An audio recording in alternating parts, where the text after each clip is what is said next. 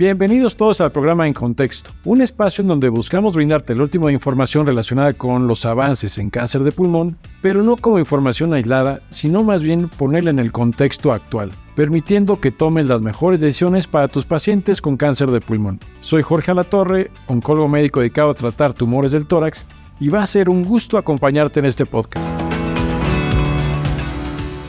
Bienvenidos sean todos al noveno programa de En Contexto como bien sabes, el año pasado fue una locura en relación con los avances en cáncer de pulmón, tanto en enfermedad temprana como en enfermedad avanzada, siendo en esta última una revolución donde el tratamiento con diferentes biomarcadores, como son mutación en EGFR con los estudios Flora 2, Mariposa 1 y Mariposa 2, que los comentamos ya estos en capítulos previos, que si no has escuchado, te los recomiendo muchísimo, pero Importante es que no fueron los únicos avances en relación a biomarcadores, sino que también se presentaron trabajos que nos hablan de nuevos tratamientos para otros subgrupos de pacientes, por ejemplo, como aquellos que tienen red con selpercatinib, los que tienen exon 20 en el estudio papillón con amivantamab más quimioterapia, divarasib en pacientes con carras G2S, y justo ahora, empezando el año, un estudio en enero publicado en el New England Journal of Medicine llamado Trident 1.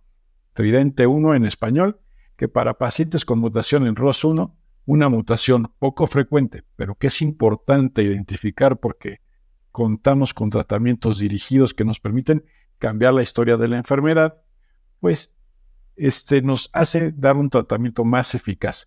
Y justo para poder comentar este artículo, cuento con la presencia de dos amigos y destacados oncólogos la doctora Ivette Rodríguez, la cual es internista y oncóloga médica dominicana formada en el Instituto Oncológico de Panamá y que actualmente desempeña el cargo de coordinadora de la Unidad Funcional de Tórax y Cáncer de Pulmón en MINCART en República Dominicana, y el doctor Ludwig Bacon, quien es internista y oncólogo médico formado en el INCAN en México y que tiene una alta especialidad en oncología de tórax y también realizó un curso este, un diplomado en oncología molecular por la Universidad de Lieja en Bélgica y actualmente es coordinador de oncología del Hospital Vivian Peras en Managua, Nicaragua. Un gusto a ambos. Muchas gracias, muchas, muchas gracias Jorge eh, por la invitación, a todo el equipo de Science Link por, por estar aquí eh, discutiendo este, este importante artículo, por supuesto acompañado de la doctora Iber Rodríguez, una excelente oncóloga médica. Es un gusto y un honor. Muchas gracias, igual encantadísima de compartir con amigos y expertos en pulmón. Bienvenidos. Muchas gracias a los dos. Y pues mira, me gustaría empezar con, este, con el doctor Bacon para que nos cuente un poco de ROS1 y de su importancia en cáncer de pulmón para poner en contexto la importancia de este estudio. Sí, bueno, eh, sabemos ROS1 eh, es uno de estos biomarkers, estos marcadores que eh, conocemos suelen ser más frecuentes, obviamente, en el subtipo adenocarcinoma, ¿verdad? Eh, puede tener una frecuencia entre el 1, 2, máximo 3% de las pacientes, eh, principalmente adenocarcinoma, en pacientes mujeres principalmente, y hace em, obviamente un rearreglo que lo que genera es una activación de vías intracelulares que con llevan a un incremento de la proliferación celular en, este grupo de pacientes y por supuesto eh, siempre considerarlo en pacientes eh, no fumadores, ¿verdad? Em, eh, creo que después de EGFR, ALK, ROS1 es uno de los biomarcadores que fue agarrando, fue tomando mayor importancia y que se ha sumado al, al, subgrupo o al armamentario que estamos como siempre obligados a a buscar en nuestros pacientes eh, para obtener estos beneficios clínicos de los que vamos a ir hablando durante la charla. Generalmente cuando hablamos de subgrupos así de pequeños como nos comentas, este Bacon, la, la situación es que realmente nos gustaría tener un panel amplio para poder determinar todos estos biomarcadores. ¿Qué tan frecuente es poder desarrollar esta secuenciación de nueva generación para nuestros pacientes, ya sea en este, República Dominicana o en Nicaragua, no si me pueden comentar. Aquí en México la verdad es que es complejo, varía mucho del centro y no siempre tenemos acceso a secuenciación de nueva generación. Por protocolos, digamos, yo a veces puedo tener acceso a hacer esto, pero no es algo rutinario. Antes hacemos PCR, para EGFR, este, inmunohistoquímica para ALK, y bueno, medimos ROS1 en muchas de las ocasiones, pero esto depende del centro. Entonces, no sé qué, qué es lo que estamos viviendo allá con ustedes en Nicaragua y Dominicana. Sí, nosotros em, em, eh, realizamos eh, secuenciación con, apoyo de la industria, no tenemos de manera eh, local esta tecnología, pero pues afortunadamente a través de, apoyos de la, de la, industria, como te comentaba, podemos tener acceso a este tipo de biomarcadores. Obviamente sabemos que cuando eh, no tienes disponible de manera local puedes tener algunos retrasos en los procesos diagnósticos y esto creo que obviamente es, es un reto que eh, con el tiempo eh, los oncólogos y todos los, los que estamos relacionados con, con, el diagnóstico oncológico de cáncer debemos de tratar de mejorar para ir acortando estos, estos procesos al igual que en Nicaragua, en Dominicana utilizamos el mismo recurso. Hacemos pruebas patrocinadas, por la industria, hacemos paneles cortos, eh, dependiendo de, la, de la casa farmacéutica que patrocine la prueba. Regularmente completamos por lo menos cinco marcadores y en, ese, en este grupo de cinco incluye el ROS1. Sí, muchas gracias. Pues bueno, es importante estos grupos. Ahorita vamos estamos hablando de ROS1, pero hay que recordar que tenemos a RETEN, TRK, Metexon 14, ER2. Entonces, este, bueno, BRAF, Carras G2C. Entonces, siempre este tipo de resultados, la verdad es que tenemos que buscarlos en todo nuestro, bueno, este análisis más bien, para obtener estos resultados. Es importante empujarlo en Latinoamérica. Y pues, Ivette, me gustaría preguntarte si nos puedes, sobre todo, comentar acerca del diseño de este estudio este fue un estudio fase 1, fase 2. En la parte de fase 1, donde se evaluó la dosis de escalación del reprotectinib y en la parte del fase 2, que era evaluar eficacia e impacto en, supervivencia libre de progresión. Eh, utilizaron eh, dos variables, evaluaron pacientes que eran eh, que no habían sido expuestos a ninguna terapia anti-ROS1 y pacientes que habían estado expuestos. Ellos hicieron una comparación o evaluaron efectividad e impacto en retrasar la progresión del grupo que de inicio utilizaba la droga y el grupo que lo utilizaba como primera, segunda línea de tratamiento. Muy bien. Y este Bacon, ¿qué ventajas podría tener agregar este repotrectinib? Porque pues ya tenemos dos fármacos que son aprobados, buenos fármacos, entrectinib y crisotinib para ROS1, cada uno con sus peculiaridades, sobre todo, bueno, que se prefería hasta el momento es dar entrectinib cuando haya afección al cerebro o por el perfil de penetración al cerebro de entrectinib versus crisotinib. Pero ¿qué ventajas nos podría traer, tú crees, este, en este caso, repotrectinib y qué podría sumar, digamos, a todo este arsenal? Eh, de acuerdo, eh, Jorge, nuevamente una, una droga oral, eh, sabemos que esto obviamente ha venido a revolucionar y y, facilita el, apego al paciente, ¿verdad? El manejo ambulatorio de tu paciente. Eh, creo que eso es algo que confirma lo que previamente habíamos visto con las drogas previas. Creo que es importante tener en cuenta que en el diseño del trabajo habían dos grupos de pacientes que eh, se evaluaron, aquellos que habían recibido también otros inhibidores de tirosinquinasa, como pacientes que habían recibido quimioterapia y otros que no habían recibido quimioterapias. Entonces, repotrectinib se posiciona como una estrategia eh, que puede brindar eficacia para aquel grupo de pacientes ROS1 que has tratado con alguna otra estrategia. Creo que eso es un punto muy importante a tener en cuenta. Y, otro aspecto es, como bien comentabas, la penetrancia en el sistema nervioso central. Eh, sabemos que es un santuario eh, que vemos mucho en, pacientes con diferentes alteraciones en cáncer de pulmón y que siempre estamos eh, temeroso de este tipo de, enfermedad por lo que la, morbilidad que esta lleva. Y algo importante que hay que comentar es el efecto sobre eh, algunas mutaciones que sabemos que han venido a generar resistencia con los otros inhibidores como es la G2032R, ¿verdad? Que aquí hemos visto un franco beneficio eh, con repotrectinib que incluso en el grupo de pacientes que no habían recibido otros inhibidores no se presentan eh, a la progresión a repotrectinib, no se logran documentar eh, mutaciones como esta. Entonces creo que esto es un punto muy importante eh, que nos viene a, brindar una mejor cobertura en el grupo de pacientes que podríamos considerar tratamiento con esta nueva opción terapéutica. Algo interesante es que no se alcanzó la dosis máxima tolerada en el fase 1, que es algo que suena interesante porque no sé si sea igual, digo, ahí ustedes me corrigen, pero ¿nos podría esto hablar de que es un fármaco que tiene un perfil de seguridad bastante adecuado para nuestros pacientes desde el fase 1? Definitivamente sí, eh, porque al no haber alcanzado la dosis máxima implica que esa dosis que se utiliza va a ser una dosis segura en términos de efectos secundarios y toxicidades. Sí, sí, totalmente de acuerdo y, lo vimos en los resultados, ¿no? Si bien es cierto, hay efectos adversos como los tratamientos convencionales, eh, afortunadamente son efectos adversos con los que estamos familiarizados, que podemos ir eh, checando, con los que contamos estrategias para, para ir tratando. Creo que eh, son efectos adversos que permiten eh, generar estrategias adecuadas que obviamente no van a repercutir en, en, los resultados cuando los diagnosticamos y tratamos de manera concomitante y o conjunta. Y ve, las tasas de respuesta, bueno, en el fase 2, pues la respuesta es el desenlace principal. cómo viste la respuesta de este Trident 1?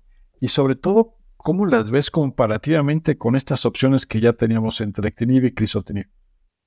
Eh, definitivamente, en, según los resultados, hay mayor tasa de respuesta eh, con esta nueva molécula en comparación con, con lo, el criso y el entrectinib que inicialmente teníamos. Y otra cosa que me llama mucho la atención es la tasa de respuestas parciales. O sea, las tasas de respuestas objetivas en una primera línea de verdad que fueron bien altas para un paciente con cáncer de pulmón con esas características, alcanzando casi 70% de respuesta parcial. O sea que es un medicamento sumamente efectivo, ya sea en primera línea o en segunda línea con progresión a otro inhibidor de TKI. Y, creo, creo que ahí, eh, Jorge y em, eh, es, importante eh, ver el tiempo de respuesta, ¿verdad? más o menos poco menor a dos meses, 1.8 meses. Es decir, que yo siempre suelo decirle a los pacientes, oye, esto es casi que levántate y anda, dijo el Señor, ¿verdad? No que lo diga de esa manera, pero, pero, pero vemos respuestas espectaculares, respuestas espectaculares, que es lo que queremos en este grupo de pacientes. Sabemos que son pacientes muy sintomáticos, con dolor torácico, dolor, un tumor de pancoas, convulsiones, eh, disnea, eh, síntomas que afectan mucho la calidad de vida y tener un medicamento eh, que genere respuestas prontas y, duraderas como lo que hemos visto, definitivamente que es algo muy esperanzador, algo muy positivo, que es algo que siempre estamos tratando de buscar y o encontrar en nuestros pacientes. Otra vez también el tema de la, de la secuenciación. O sea, ya al tener un paciente con un inhibidor como el crisotinib, ya sabemos que ofrecerle el propertinib va a ser va a impactar en retrasar la progresión de la enfermedad, que eso también es importante, la secuenciación a, a CKI. Sí, es algo, y lo que comentaba Bacon, voy a revisar un poquito porque es, interesante ese, ese fenómeno que vemos que es el fenómeno que la en el JCO del efecto Lázaro y que se acuñó para EGFR, pero realmente impacta todo esto con, con la mayoría de biomarcadores que tenemos en la actualidad. Y a veces eso que comentas no es algo que se mide tan, de forma tangible, sino que nos dicen que son 1.8 meses por la tomografía, que es cuando se midió al principio, ¿no? Pero realmente yo he tenido el paciente que más rápido me ha respondido con un este, inhibidor de estos, que estaba con oxígeno, un estado funcional, este, pues para nada más para caminar al baño, le costaba mucho trabajo, te requería asistencia, en tres días mejoró sustancialmente para llegar a hacer sus actividades normales. Entonces digo, la mayoría aquí pone 1.8 de, de, como dice, el tiempo a respuesta, que es lo que se ve como respuesta objetiva, pero realmente la respuesta clínica puede ser súper rápida en muchos de ellos, ¿no? Precisamente esta era una mujer no fumadora con ROS1. Entonces, sí es importante eso que comentan. Vamos, la tasa de respuestas. Y la tasa de respuestas, aunque se modifica, ya platicamos ahorita de la segunda línea, pero se modifica en una segunda línea, este, es importante porque cuando hay una progresión, no todos los casos es una progresión que es sintomática cuando das un TKI de estas características, pero cuando tienes síntomas, el poder tener un fármaco que te da respuesta otra vez al tratamiento te va a hacer, te va a impactar en los síntomas ¿no? de, la, en la enfermedad, que es algo que también este, es como, como muy bueno. Ahorita que estamos platicando de la segunda línea, ¿ustedes cómo ven la respuesta en segunda línea que nos da el repotrectinib? Creo que fueron muy, muy buenas. Más o menos habían 11 de 26 pacientes que habían recibido algún tipo de inhibidor o quimioterapia, respuestas eh, cercanas al 40-42%. Eh, en términos generales, en oncología, encontrar respuestas en segundas líneas más allá de 10%, 20%, definitivamente que es algo muy positivo, muy espectacular. Eh, las duraciones de respuesta cercanas a 7,7 meses. Eh, creo que eso es algo eh, sumamente importante en, este grupo de pacientes, ¿verdad? A, mí, de, manera personal, cuando encontré este grupo de pacientes que habían recibido esta cohorte, otro tipo de terapia previa a repotriptinib con respuestas muy similares al 40, creo que son muy alentadores porque, como bien comentas, como tu caso, eh, impactas, impactas de manera positiva en, síntomas que generan mucha afección a la calidad de vida del paciente, ¿verdad? Eh, como son aquellos con cáncer de pulmón. Entonces creo que eh, posiciona esta estrategia terapéutica de manera muy positiva para, para resultados en segundas líneas, ya sea post-inhibidor o post-quimioterapia incluso. Creo que me pareció fenomenal de este estudio y que aunque es un desenlace secundario, creo que es lo, que nos puede diferenciar este medicamento de los otros dos. tiene que ver con que, bueno, la tasa de respuesta, como cuenta Ivette, es superior a los otros fármacos, pero es de más o menos un 9% más, ¿no? Que los otros. Entonces, este, no es algo que haces brutalmente mejor, pero lo que sí, la sobrevida libre de progresión, que obviamente al ser un fase 2, es un desenlace secundario y este, pero sí se, se nos prácticamente se duplica el resultado de lo que tenían los otros estudios. Y no sé si quieras este, comentarme, porque esto ya en este, las guías americanas, ya repotrectinib sale como categoría 1, junto con criso, junto con entrectinib, y ya, y no le han puesto la connotación que luego les encanta poner esa de preferido. Preferido. exacto.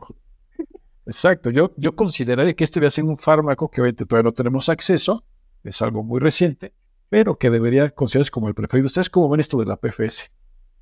Definitivamente alcanzar una PFS de casi 35 meses en primera línea con este grupo de pacientes es una diferencia abismal en comparación con los medicamentos que teníamos eh, previamente. Y yo sí soy de la banderada de considerar dentro del grupo como preferido con ese valor de PFS que, alcanzó el estudio. Vamos a poner la recomendación de la doctora Rodríguez. el repotrectinib prefer. Eh, no, yo totalmente de acuerdo, totalmente de acuerdo. Eh, eh, obtener supervivencias libres de progresión, imagínate, más de dos años, casi tres años, como le digo al paciente, con, vas a llevar una vida normal tomando una pastilla, como que estuvieras hablando de alguna otra enfermedad crónica, hipertensión, etcétera. Eh, por supuesto que es algo espectacular. Eh, la supervivencia global media 18 meses, casi 90%, 88%, definitivamente que son resultados muy espectaculares. Eh, incluso en los análisis que hacen en, pacientes con terapias previas, la, supervivencia libre de progresión, muy importantes resultados a 18 meses cercana al 70%. Entonces, eh, sin lugar a dudas, repotrectinib, como comenta la doctora Rodríguez, debe posicionarse ahí en un tema discutido de prefer. Creo que sí, hasta este momento hay que considerarlo eh, sin lugar a duda. Yo creo que hemos estado viendo con los, estos fármacos de nueva generación, en EGFR, por ejemplo, nos pasó de, de gefitinib, erlotinib a osimertinib, que vencía la mutación de licencia 3790 y es como pues no sé si para todos, pero por lo el porque a lo mejor tenía clonas de T790M poquitas, y se jala este, la PFS a 19 meses prácticamente los imertinib, o sea, les va muy bien. Este, en ALK utilizabas criso, tenía muchas resistencias, pero das alectinib o das lorlatinib o brigatinib, y resulta que pues te incrementa brutalmente la sobrevida de presión. En este contexto, lo que nos decías, con al principio también del potencial de este fármaco es que vence la resistencia G2032R. ¿Ustedes cómo ven? ¿Creen que es el vencer esta resistencia sea el principal responsable de la eficacia que vemos en PFS? Pero creo que es una opción que obviamente hay que tener en cuenta. Em, em, su, su, eficacia en sistema nervioso central es algo muy importante. Eh, más o menos en el grupo que no habían recibido eh, algún inhibidor, un 24%, y en el que el que había recibido tratamiento con quimio, casi un 46%, em, eh, podrían haber tenido algún tipo de resistencia a, alguna otra clona que, como comentas, no estábamos detectando por alguna terapia previa. Eh, em, creo que el otro importante aspecto es el perfil de, bioseguridad e interacciones con otro tipo de, medicamentos, que muy probablemente repotrectinib también tenga algunas ventajas versus los, las otras opciones. Em, creo que em, me, me, me, me, gusta mucho, me, ha, me, ha, generado mucho positivismo la eficacia, como comentas, en sistema nervioso central y el hecho que no hayamos visto esta mutación en pacientes que no hayan tenido resistencia, eh, perdón, alguna terapia previa, lo cual te habla de probablemente un espectro a nivel de celular de mutaciones eh, de beneficio de repotrectinib versus las otras opciones. Muy probablemente eh, es algo que podríamos inferir. Como siempre, habrá que ir viendo los análisis que van a ir surgiendo de esta cohorte de pacientes. Siempre eh, luego empezamos a, hacer nuevos análisis del tejido, etcétera, etcétera. Pero parece ser que su espectro molecular puede ser un poco más amplio. Oye, Betty, en segunda línea, la PFS es de nueve meses. Entonces, si quisiéramos jugar, digamos, ahora sí que a la secuencia en este contexto, pues digamos que lo que nos da a lo mejor entre CNIB son como una mediana de PFS de más o menos 15 meses. Si le sumáramos esta otra mediana, en ese, o sea, no alcanzamos la mediana que se logra en una primera línea. ¿Tú cómo ves, cómo ves esto? Porque al momento que te los ponen a la par y que luego tienes opción de darlo en segunda línea, hay quienes van a pensar que podría ser la mejor opción. ¿Tú cómo lo percibes? definitivamente poder alcanzar 35 meses eh, en una primera línea. O sea, yo sumo la PFS de otro inhibidor y la, el impacto en segunda línea, yo no alcanzo ese beneficio. O sea, indudablemente la recomendación sería utilizarlo en primera línea y ya luego ver cuál va a ser la secuenciación, porque el impacto es supremamente mayor darlo en primera línea que ofrecerlo en segunda línea. Independientemente de que sumemos las dos PFS, no alcanzan resultados tan favorables como si la diéramos en primera. Sí. Fíjate, fíjate, Jorge, ahí eh, eh, hace un tiempo creo que los, tres muy seguramente eh, hemos sido amantes de la secuenciación, ¿verdad? Pensando en, en guardar las mayores estrategias terapéuticas, pensando a la cronicidad del paciente pero creo que con el tiempo y como comentabas con EGFR, lo vimos con osimertinib, al inicio, no, mejor guardemos osimertinib a segunda, es que también hemos aprendido como sucede con infectología, ¿no? Dice, golpea rápido, golpea fuerte y luego vas viendo lo que va surgiendo, porque eh, son pacientes muy sintomáticos y entre más rápido logres obtener un control de la enfermedad, disminuir la, la cantidad de clona celular, la carga tumoral, creo que va a ser mejor. Eh, creo que mm, a veces es como, esto es como una carrera de maratones, ¿no? Los, maratonistas no, no, no, van a ganar una, unos 100 metros, como tal vez te lo haría Usain Bolt. Es una bala. Eh, creo que a veces depende del, contexto del paciente que tengas, pero sabes que casi siempre estos están muy sintomáticos y, entre una respuesta más fuerte obtengas, probablemente va, eh, los resultados van a ser mejores. Pero sí también creo que eh, hay algunas situaciones que, hay, que se nos pueden escapar a todos de las manos, los accesos. Hay que siempre utilizar el, inhibidor que tengas a mano también, ¿verdad? Eh, creo que hay que estar muy conscientes de que si tienes eh, o tienes Treptinid, utiliza el que tengas, porque vas a obtener buenos resultados, ¿verdad? Creo que eso es algo eh, importante que aplica en todo aspecto de la oncología, ¿no? Y a mí, sobre todo, me preocuparía la progresión al sistema nervioso central. O sea, tal vez ofrecer otro inhibidor diferente a ese va a provocar que el paciente progrese al cerebro y sabiendo que esa afectación al cerebro es lo que le va a deteriorar la calidad de vida. Entonces, definitivamente, considerarlo como primera opción en vista de todos esos beneficios, yo creo que sí es superior a los demás. Sí, hay llevárnoslo de, de cerca, ¿verdad? Monitoreando el sistema nervioso con estudios de imagen lo más cercano posible, creo que puede ser una estrategia que, tenemos que, seguir, ¿verdad? Sí, no, yo de acuerdo. La verdad es que cuando dependemos a veces de lo que contamos en nuestro medio para poder dar esos tratamientos, los tres fármacos son buenos para los uno, pero algo que comentaba, por ejemplo, en EGFR yo antes tenía mucho la duda, porque por ejemplo las PFS de osimertinib en el, en el Flaura versus el Relay eran prácticamente iguales. Y se veías los estudios de jefe y química, los veías prácticamente iguales, entonces te invitaba a hacer una secuencia, pero como dice Ivette muy bien, desprotegíamos el cerebro. Entonces, este, la importancia de proteger cerebro realmente es fundamental porque es de los sitios que más le gusta este, progresar si no lo cuidamos. Entonces, aquí, ¿cómo vieron las tasas de respuesta en los pacientes que tienen este, afección cerebral? Lo vimos superior. Eh, comparado también con otros inhibidores de TKI, de verdad que el retraso, eh, el impacto o la penetrancia a nivel del cerebro también es superior comparado con, con las otras moléculas que teníamos disponibles para la enfermedad. Sí, importante, ¿no? Casi 90% si no, no habías tenido algún tipo de, exposición previa y muy cercana al 40% en aquellos que sí. Eh, coincido totalmente con Ivette, eh, una respuesta muy espectacular para, para un santuario eh, frecuente con este tipo de alteraciones y que sabemos que deteriora mucho la calidad de vida del paciente. ¿no? Sí, y también la progresión al cerebro ya sobre reprotractividad era baja. Entonces eso de cuidar el cerebro se logra creo que de forma adecuada, ¿no? Con este fármaco, no sé, no sé su opinión.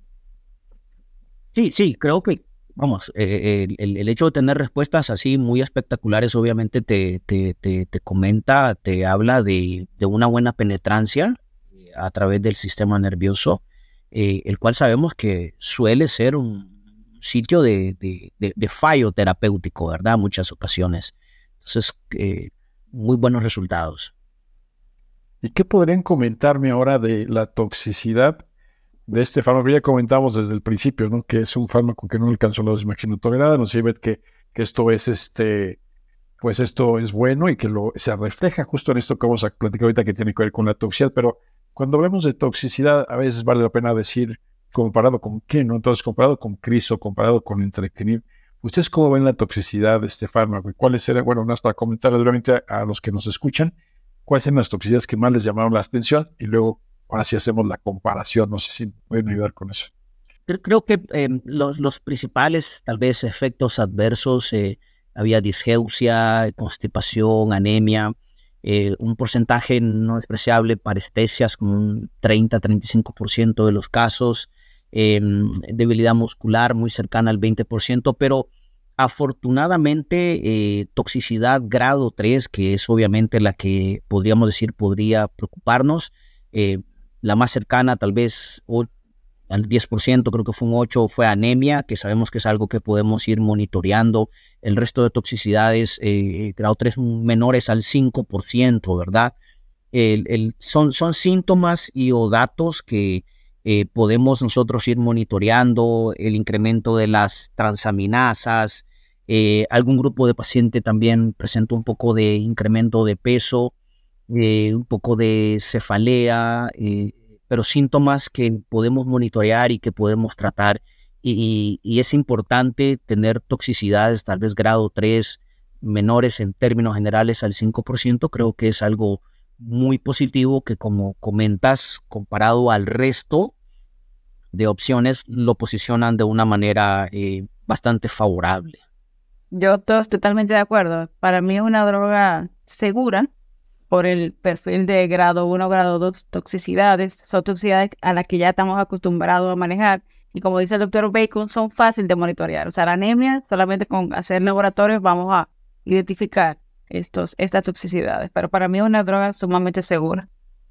Sí, pero tú, la verdad es que creo que en uno de los meses que estamos contentos, ¿no? Con estos resultados de Reprotective. arrancó, les digo, el enero con este New England, que la verdad es que me, sí me sorprendió, particularmente por la PFS. pero es que todos, todos fueron este, alineados con un buen desenlace para pacientes, todos las que buenos, buenos resultados.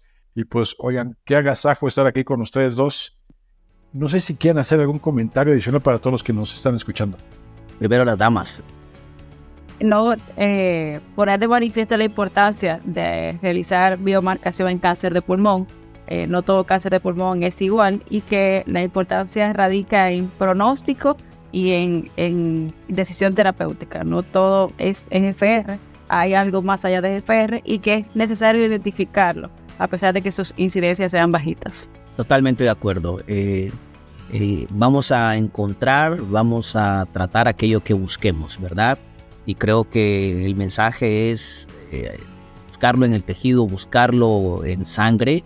Eh, siempre hay que buscar, buscar y buscar.